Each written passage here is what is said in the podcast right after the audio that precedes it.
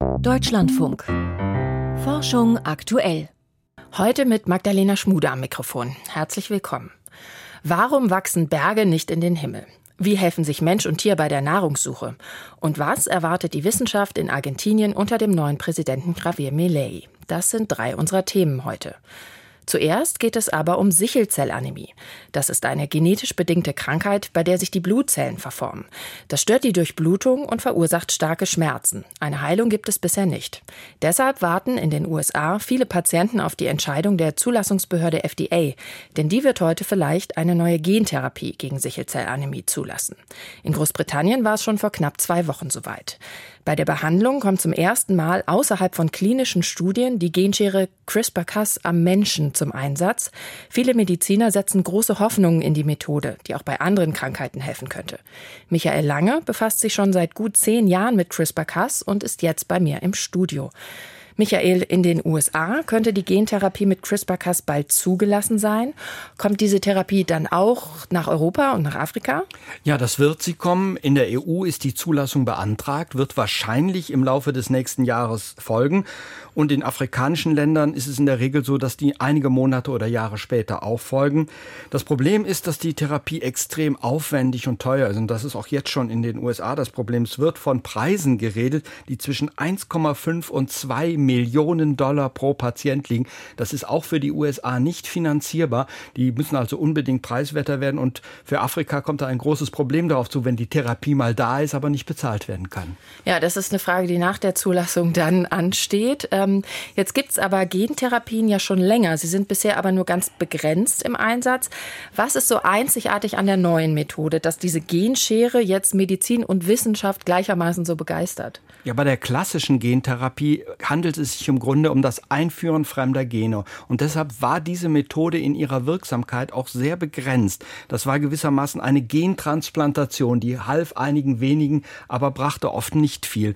CRISPR-Cas wirkt ganz anders. Das ist ein molekulares Werkzeug, das kann man programmieren und das führt dann selbstständig eine Reparatur am Erbmolekül DNA durch. Also das sieht so aus, dass man das Werkzeug gewissermaßen aus RNA und Enzym zusammenbaut und teilt diesem Werkzeug mit, bitte versuche diese Krankheit zu heilen und man kann es gewissermaßen maßschneidern und das macht die Hoffnungen so groß.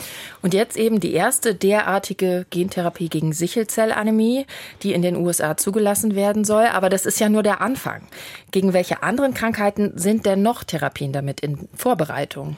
Ja, bei der Beta-Thalassämie ist es so, dass das gleich nach der Sichelzellanämie folgt. Das ist eine ähnliche vererbte Blutkrankheit. Da ist der Vorteil bei beiden Krankheiten, dass diese Veränderung, diese Reparatur des Erbguts außerhalb des Körpers stattfinden kann. Man kann das Blut entnehmen, schaut dann die Stammzellen, nimmt die Stammzellen und führt die Reparatur an diesen Stammzellen durch. Das macht die ganze Therapie einfacher.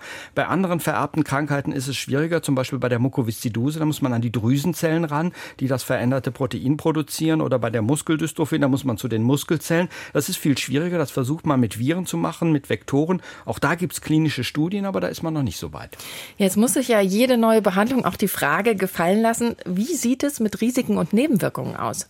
Ja, das ist bei CRISPR-Cas nicht anders. Es gibt sogenannte Off-Target-Effekte, also Fehlschnitte, und die hat man im Labor immer wieder entdeckt. Man hat hier bei den klinischen Studien nicht so etwas entdeckt, kann sich aber nicht ganz sicher sein, denn dadurch könnten Krebs, könnte Krebs in den Zellen entstehen. Und das zeigt sich oft erst nach fünf bis zehn Jahren oder noch später. Also wir werden da warten müssen, bis wir Entwarnung geben können. Bis jetzt deutet nichts auf dieses Risiko hin. Eignet sich CRISPR-Cas, also die Genschere, denn auch um andere, häufigere sogenannte Volkskrankheiten zu behandeln? Ja, die Hoffnung ist auf jeden Fall riesig, wenn man mit Wissenschaftlern spricht. Einige Experten rechnen damit, dass ab 2025, also im übernächsten Jahr schon 15 bis 20 CRISPR-Therapien pro Jahr zugelassen werden. Und davon werden sich viele gegen Volkskrankheiten richten. Dabei geht es oft um Genscheren, die eigentlich nicht schneiden, sondern man sollte vielleicht besser sagen, das ist ein genetischer Radiergummi, der schaltet was Bestimmtes aus oder reguliert das Gen hinunter, dass nicht so viel davon passiert. Und so will man zum Beispiel die Cholesterinproduktion senken. Auch das funktioniert im Tierversuch ganz hervorragend. Die klinischen Studien laufen. Ich habe noch keine Daten dazu gefunden, aber das könnte in den nächsten Jahren auch kommen. Und einige Forschende sprechen da wirklich von einer Impfung gegen den Herzinfarkt. Sehr optimistisch, aber die, die Euphorie ist groß. Und wenn wir jetzt mal in die die Glaskugel gucken, also ein bisschen weiter voraus, wird CRISPR-Cas die Medizin wirklich so revolutionieren wie ja, erwartet, versprochen? Ja, das muss man abwarten. Also die Impfung gegen den Herzinfarkt, die sehe ich noch nicht. Die wird noch sicher etwas auf sich warten lassen. Aber die vererbten Krankheiten, die kommen jetzt eine nach der anderen. Und ganz wichtig ist, dass die Therapie preiswerter wird. Das ist die nächste große Aufgabe. Die Genschere CRISPR-Cas könnte in Zukunft vielleicht auch gegen Volkskrankheiten eingesetzt werden, wenn der Preis stimmt. Das waren Informationen von Michael Lange. Vielen Dank. Wenn Tiere in der Obhut von Menschen leben, entwickeln sie manchmal erstaunliche Fähigkeiten. Papageien imitieren ihre Besitzer und Hunde lernen, Männchen und Platz zu machen oder sich auf Befehl totzustellen. Ganz zur Freude von Herrchen oder Frauchen. Bei wild lebenden Tieren passiert sowas eher nicht. Doch nun hat ein Forschungsteam beobachtet, dass auch manche Vögel lernen können, auf ganz spezielle menschliche Rufe zu reagieren. Was es damit auf sich hat, fasst Christine Westerhaus zusammen. Wilde Bienennester zu finden ist gar nicht so einfach, denn oft nisten sich die Tiere in hohlen Bäumen ein und sind dann von außen kaum noch zu sehen. Um trotzdem an den leckeren Honig zu kommen, nutzen Menschen in vielen Teilen Afrikas sogenannte Honiganzeigervögel als Wegweiser. Sie locken die Tiere mit Rufen oder Pfiffen an, damit die Vögel ihnen den Weg zum Nest weisen. Oftmals übernehmen aber auch die Honiganzeiger die Initiative und zwitschern aufgeregt, wenn sie in ihrem Revier auf Menschen treffen. Damit die Bienen nicht stechen, räuchern die Menschen die Nester aus und teilen sich dann die Beute mit den Vögeln. Der Mensch bekommt den Honig, der Wegweiser die Waben, Eier und Larven, seine Hauptnahrungsquelle. Diese perfekte Zusammenarbeit zu beobachten sei ein unvergessliches Erlebnis, sagt Brian Wood von der University of California. Wenn die Vögel um einen herumfliegen und zwitschern und damit zeigen, dass sie dir helfen wollen, Honig zu finden, fühlt sich das einfach nur gut an. Und es macht mich sehr glücklich. Für den Anthropologen Brian Wood ist diese Geschäftsbeziehung zwischen wild lebenden Vögeln und Menschen interessant, weil solche Partnerschaften in der freien Natur sehr selten sind. In der jetzigen Studie wollte der Forscher herausfinden, wie gut sich die Honiganzeiger an den Menschen anpassen. Bekannt war, dass die Menschen in verschiedenen Teilen Afrikas diese Vögel als Wegweiser nutzen. Doch ihre Lockrufe unterscheiden sich sehr voneinander. Die Hadza, ein in Tansania lebendes Naturvolk, rufen die Tiere mit Pfeiftönen zu sich. Diese melodischen Geräusche nutzen sie, um von wilden Tieren nicht als Menschen erkannt zu werden. Die Yao hingegen, ein Volk, das in Nordmosambik heimisch ist, nutzen spezielle Rufe, um die Honiganzeiger zur Mitarbeit zu bewegen. Mit Playback-Versuchen, in denen sie den Vögeln diese unterschiedlichen Töne vorspielten, testeten Wood und sein Team, wie gut sich die Tiere an ihre lokalen Handelspartner anpassen. Dabei haben wir beobachtet, dass die Honiganzeiger in Tansania in 82 Prozent der Fälle auftauchten, in denen wir ihnen die Hadza-Pfiffe vorspielten. Auf die Rufe der Yao reagierten sie dagegen nur in weniger als einem Viertel der Versuche. In Mosambik hingegen war es genau umgekehrt. Die Honiganzeiger erschienen deutlich seltener, wenn die Forschenden ihnen die Pfeiftöne der Hadza vorspielten. Auf die Rufe der Yao, die in Mosambik heimisch sind, reagierten die Vögel in fast 75 Prozent der Fälle. Damit zeigt unsere Studie, dass die Vögel unterschiedliche Laute lernen können, die von verschiedenen menschlichen Gemeinschaften genutzt werden. Und damit erhöhen sich für den Honiganzeiger die Chancen, mit den Menschen zusammenzuarbeiten. Solche Kooperationen zwischen Menschen und wilden Tieren sind wirklich sehr selten. Haustierbesitzer wird diese Lernfähigkeit zwar vermutlich eher wenig überraschen, doch für wildlebende Tiere, die mit Menschen nur sehr selten in Kontakt kommen, sei das eine erstaunliche Leistung, sagt Brian Wood. Diese Partnerschaft ist ein Beispiel für einen Vogel, der sich durch Lernen an die Unterschiede in verschiedenen menschlichen Kulturkontexten anpassen kann. Und das eröffnet beiden Partnern größere Möglichkeiten, mit dem anderen zusammenzuarbeiten. Gleichzeitig erhöht es aber auch die Wahrscheinlichkeit, dass Honigvögel nicht nur Menschen, sondern auch Honigdachse als Handelspartner nutzen. Denn auf den süßen Honig wilder Bienen in der afrikanischen Savanne haben es nicht nur Mensch und Vogel abgesehen. Auch Honigdachse klettern gern auf Bäume, um an die Larven und Eier in den Nestern zu gelangen. Menschen und Vögel helfen sich auf der Suche nach Honig gegenseitig. Ein Beitrag von Christine Westerhaus. Am Sonntag wird in Argentinien der neue Präsident Javier Milei vereidigt und der hatte schon im Vorfeld für Aufruhr in der Wissenschaftswelt gesorgt. Mit der Ankündigung, das Wissenschaftsministerium abzuschaffen und der nationalen Wissenschaftsagentur CONICET die Finanzierung zu streichen. Die Mitarbeitenden dort seien unproduktiv und würden eh nur dumme Sachen schreiben, so wird Milei zitiert. Mittlerweile hat sich die Aufregung etwas gelegt und zumindest Conicat soll es weiterhin geben. Trotzdem fragen sich Forschende in Argentinien, wie es unter der neuen Regierung weitergeht für sie. Ich habe vor der Sendung mit Claudia Lozano gesprochen. Die Sozialwissenschaftlerin forscht in Berlin und ist Mitglied im Netzwerk der argentinischen Wissenschaftler und Wissenschaftlerinnen im Ausland. Und zuerst habe ich sie gefragt, ob es schon konkrete Folgen für die Wissenschaft gibt, seit Millet gewählt wurde. Das Kabinett wird sich vollkommen ändern, zum Beispiel, weil was dann das Ministerium für Wissenschaft und Technik betrifft, das heißt Ministerio de Ciencia y Técnica, äh, das wird jetzt äh, dieses Status nicht mehr geben. Äh, das ist, was ja gesagt wird. Es wird dann ähm, ein eine Subsekretariat, nicht mal einen Staatssekretär werden wir haben, sondern ein Subsekretariat und das wird dann äh, das Chefkabinett unterlegen sein. Also das heißt, das Wissenschaftsministerium wird abgeschafft, wie das auch angekündigt worden ist. Aber für CONICET, für die Wissenschaftsagentur, kommt es nicht ganz so drastisch, wie das ursprünglich befürchtet worden war. Da gab es ja auch die Ankündigung, dass die Finanzierung vor allem stark eingeschränkt werden soll. Das ist das, was befürchtet wird. Aber bestehend bleibt es. Äh, ob das ein öffentliches Büro belanglos sein wird, das weiß man heute nicht. Äh, es sind dann, je nachdem, mit wem man spricht, äh, sind die Erwartungen anders. Und zwar, die sind im Allgemeinen relativ pessimistisch, aber das betrifft das ganze Land. Die wirtschaftliche Situation Argentiniens ist beängstigend. Das Land ist im Bankrott, virtuelle Bankrott, auch wenn das nicht so erklärt wird. Also drastische äh, Verkürzungen oder Sparmaßnahmen werden sowieso eingeführt. Aber das wird ja weiterhin bestehen. Und der neue ähm, Konisett-Vorsitzender meinte, es wird ja äh, alles weiterhin so laufen. Also es gibt, es wurde eine Kontinuität angekündigt. Sagen wir mal, die, die große Worte, die da vor der äh, Wahl stattgefunden haben, das war Teil der politischen Kampagne, eine sehr aggressive Kampagne und auch sehr, also mit, mit Hassworten geladen, vor allen Dingen gegenüber den Sozial- und Geisteswissenschaften. Also das, in diesem Bereich gab es wirklich Ängste. Ich habe die auch geteilt. Im Moment bin ich auch selber beruhigt, dass es nicht so schlimm werden sollte. Jetzt sind Sie selbst gerade äh, nach Buenos Aires gereist und haben dort mit Kolleginnen und Kollegen gesprochen. Ähm, wie ist denn die Stimmung in der Wissenschaftscommunity insgesamt?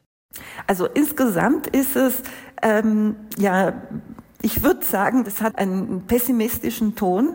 Es gibt einige, die extrem pessimistisch sind. Es wird alles kaputt gemacht. Das sind die Ängste, die die Menschen haben.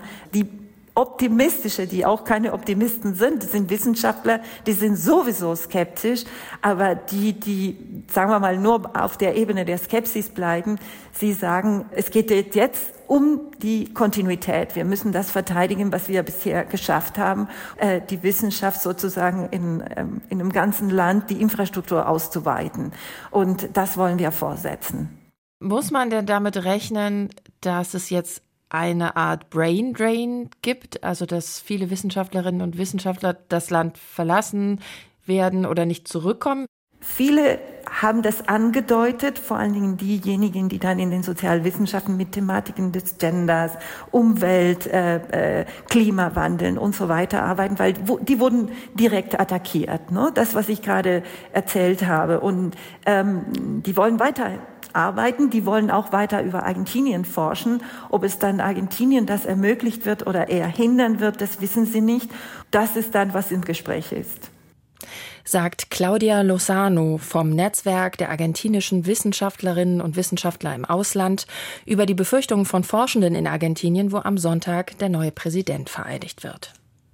14 8000er gibt es im Himalaya, also Berge, die höher sind als 8000 Meter. Vor, äh, vor ein paar hundert Jahren könnte es noch einer mehr gewesen sein, der Annapurna 4 in Zentralnepal nämlich, bis ein gewaltiger Felssturz den Berg die entscheidenden Meter kürzer machte. Forschende aus Frankreich haben Überreste dieses gewaltigen Bergsturzes untersucht und die Ursachen rekonstruiert. Dagmar Röhrlich berichtet. Uns Menschen erscheinen Gebirge ewig zu sein. Geologisch sieht das anders aus, denn die Erosion nagt ständig an ihnen. Ganz offensichtlich auch am Himalaya, dem tektonisch aktivsten und sich am schnellsten hebenden Gebirge der Welt. Schließlich wächst auch der Mount Everest nicht in den Himmel. Allerdings ist unklar, wie die Erosion das schafft, denn so hoch oben sinkt sie auf ein Minimum, weil Permafrost Fels und Eis fest verklebt. Neue Einsichten dazu liefert jetzt der 7525 Meter hohe Annapurna 4, ein Nebengipfel des Annapurna-Massivs. There is a glacier cirque, so a glacier valley, wir haben in einem tiefen, kesselförmigen Tal namens Sepsche Kar die mehr als 400 Meter mächtigen Ablagerungen eines gigantischen Felssturzes an diesem Berg untersucht. Sie stammen von einem einzigen riesigen Ereignis. Wir haben berechnet, dass eine gewaltige Masse von mehr als 20 Kubikkilometer massiven Felsens mit einem Schlag abgebrochen ist.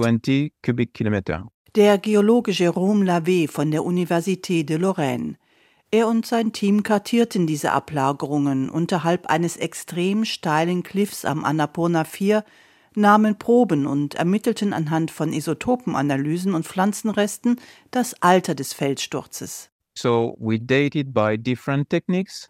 haben das Ereignis mit verschiedenen Techniken datiert und danach liegt es rund 830 Jahre zurück. Unseren Berechnungen zufolge müsste der Annapurna 4 vor dem katastrophalen Felssturz mehr als 8000 Meter hoch gewesen sein. Uh,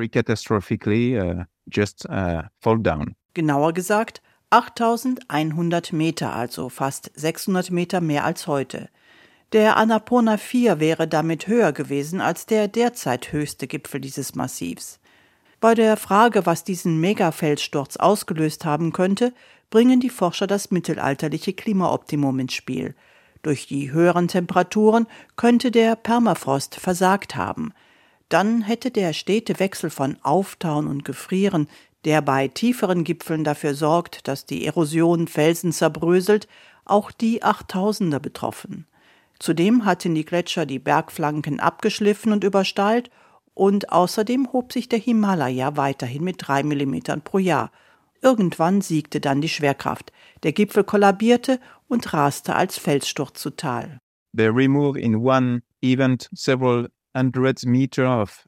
bei einem einzigen Ereignis wurden mehrere hundert Meter Material abgetragen. So etwas passiert selten, alle 30.000 oder 100.000 Jahre. Anstelle einer kontinuierlichen Erosion in kleinem Maßstab gibt es bei den 8000ern also seltene episodische Großereignisse. Doch mit diesem Felssturz, der alles mit sich riss, was ihm in den Weg kam, war die Geschichte nicht zu Ende. Regenwasser, Erdrutsche, Gletscher und der Seti-Fluss transportierten den Schutt schnell und effizient ab, bis zu 200 Kilometer weit. So all the river network was das äh, gesamte Flussnetz wurde durch dieses Ereignis völlig umgestaltet. Alle Flüsse dort haben über Jahrzehnte oder Jahrhunderte hinweg eine Menge Sediment transportiert. Das hat natürlich auch Auswirkungen auf die Landschaft, denn das gesamte Tal von Pokhara wurde mit 80 bis 90 Meter Sedimenten gefüllt. Würde heute dasselbe passieren, würden alle Siedlungen vollständig von Sedimenten bedeckt und unbewohnbar. Das Tal wäre für Jahrhunderte verloren lost for centuries. Das wäre dann das Ende des zweitgrößten Siedlungsgebiets in Nepal. Doch seine Entstehung verdankt es eben dem Ereignis von 1190, denn die Sedimente von damals schufen erst in einem zuvor steilen Tal das flache Gebiet, auf dem die Menschen ihre Häuser errichteten. Warum Berge nicht in den Himmel wachsen. Das war ein Beitrag von Dagmar Röhrlich. Und hier geht es weiter mit Friederike Weichner-Seri und den Wissenschaftsmeldungen. Ein Sonnensturm aus dem Jahr 1872 war wahrscheinlich einer der heftigsten, die jemals beobachtet wurden. Ein Sonnensturm ist ein kurzer Energieausbruch, bei dem die Sonne geladene Teilchen ins All schleudert. Ein internationales Forschungsteam hat jetzt historische Aufzeichnungen, Messungen und Dokumente von einem gewaltigen Sonnensturm vor 151 Jahren analysiert. Am 4. Februar 1872 meldeten Telegrafenämter in vielen Teilen der Welt stundenlange Störungen und Ausfälle. Im Fachmagazin The Astrophysical Journal schreiben die Forschenden, der Sonnensturm von 1872 gehört wahrscheinlich zu den drei heftigsten, die jemals direkt beobachtet wurden. Das Team konnte mit Hilfe von Modellrechnungen außerdem die Region auf der Sonne identifizieren, die den Sturm ausgelöst hatte. Für den Mond könnte eine neue Epoche ausgerufen werden. US-amerikanische Forschende schreiben im Fachmagazin Nature Geoscience, der Mond befindet sich in einer neuen Epoche. Ein passender Name dafür wäre Lunares Anthropozän. Das bedeutet, auf dem Mond ist laut den Fachleuten das Zeitalter des Menschen angebrochen. Im Jahr 1959 wurde die Mondoberfläche erstmals direkt von uns Menschen beeinflusst, als die unbemannte Luna 2-Sonde in den Mond krachte. Seitdem haben mehr als 100 Raumfahrzeuge den Mond berührt und dabei unter anderem Gesteinsproben gesammelt und Spuren hinterlassen. Die Forschenden gehen davon aus, dass der Mensch in den kommenden Jahren noch viel weitgreifendere Veränderungen auf dem Mond auslösen wird. Bäume, die in feuchteren Regionen wachsen, sind besonders anfällig für Dürrephasen. Zu diesem Ergebnis kommt die Studie eines US-amerikanischen Teams im Fachmagazin Science. Die Forschenden haben dafür das Wachstum der Jahresringe von mehr als 120 Baumarten analysiert. Demnach sind Bäume in allgemein trockenen Regionen bereits besser an Hitzewellen angepasst, während Wälder in humiden Regionen besonders heftig von der zunehmenden Trockenheit durch den Klimawandel betroffen sind. Projekte zum Schutz von Wäldern sollten sich deshalb insbesondere auf feuchtere Gebiete mit bislang oft noch stabilem Waldbestand konzentrieren. Ein vermeintliches Pflanzenfossil hat sich als Babyschildkröte entpuppt. Zwischen 1950 und 1970 entdeckte der kolumbianische Priester Gustavo Huertas zwei rund 120 Millionen Jahre alte Fossilien, die er für versteinerte Blätter der Gattung Sphenophyllum hielt. Ein Team aus kolumbianischen Forschenden wurde jetzt aber skeptisch, da alle anderen bekannten Mitglieder der Gattung Sphenophyllum bereits mehr als 100 Millionen Jahre zuvor ausgestorben waren. Laut einer neuen Analyse, die jetzt im Fachmagazin Paleontologia Electronica erschienen ist, handelt es sich bei den Fossilien gar nicht um Blätter, sondern um den Panzer von zwei Babyschildkröten.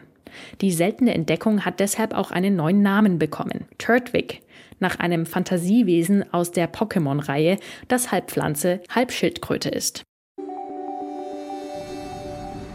Sternzeit, 8. Dezember. Die Klimavariablen und ihre Messung aus dem All. Der Zustand unseres Klimas lässt sich mit Hilfe von rund 50 wesentlichen Klimavariablen charakterisieren, die Fachleute definiert haben. Dazu gehören die Oberflächentemperatur der Erde, die Ausdehnung der Eiskappen an den Polen oder der Grundwasserspiegel. Gut die Hälfte dieser Klimafaktoren lassen sich vom Weltraum aus messen. Und für fast alle davon gibt es inzwischen Beobachtungen über mehr als 30 Jahre, sodass sich langfristige Trends abzeichnen. Satelliten messen den Salzgehalt des Meerwassers ebenso wie die Feuchte des Bodens auf den Kontinenten. Der Ozongehalt der Atmosphäre wird aus dem All erfasst. Das gleiche gilt für den Anteil an Kohlendioxid und Stickoxiden in der Lufthülle oder die Höhe des Meeresspiegels. Satelliten sind für die Klimaforschung deswegen so wichtig, weil sie innerhalb weniger Wochen die gesamte Erde präzise erfassen. Und ihre Messungen aus dem All sind auch über Ländern möglich, die am Boden keine Untersuchungen zulassen. Manche Länder versuchen, ihre Umweltsünden zu verschleiern. Doch Grenzen gibt es in der Umlaufbahn nicht. Aus dem All sehen Satelliten alles. Auch die Häufigkeit von Wald- und Buschbränden, die Wolkenbedeckung der Erde und die Farbe des Wassers in den Ozeanen sind Klimaindikatoren, die sich per Satellit untersuchen lassen. Natürlich schädigen auch die Raketenstarts mit wissenschaftlichen Satelliten die Atmosphäre. Diese zu unterlassen wäre allerdings nicht hilfreich. Denn für den Kampf gegen den Klimawandel sind Satellitendaten unverzichtbar. Und mit diesem Blick auf die Klimaforschung aus dem All geht Forschung aktuell für heute zu Ende. Diese Sendung zum Nachhören sowie weitere Inhalte zu Wissenschaftsthemen finden Sie in der DLF Audiothek App. Mein Name ist Magdalena Schmude. Ich bedanke mich fürs Zuhören.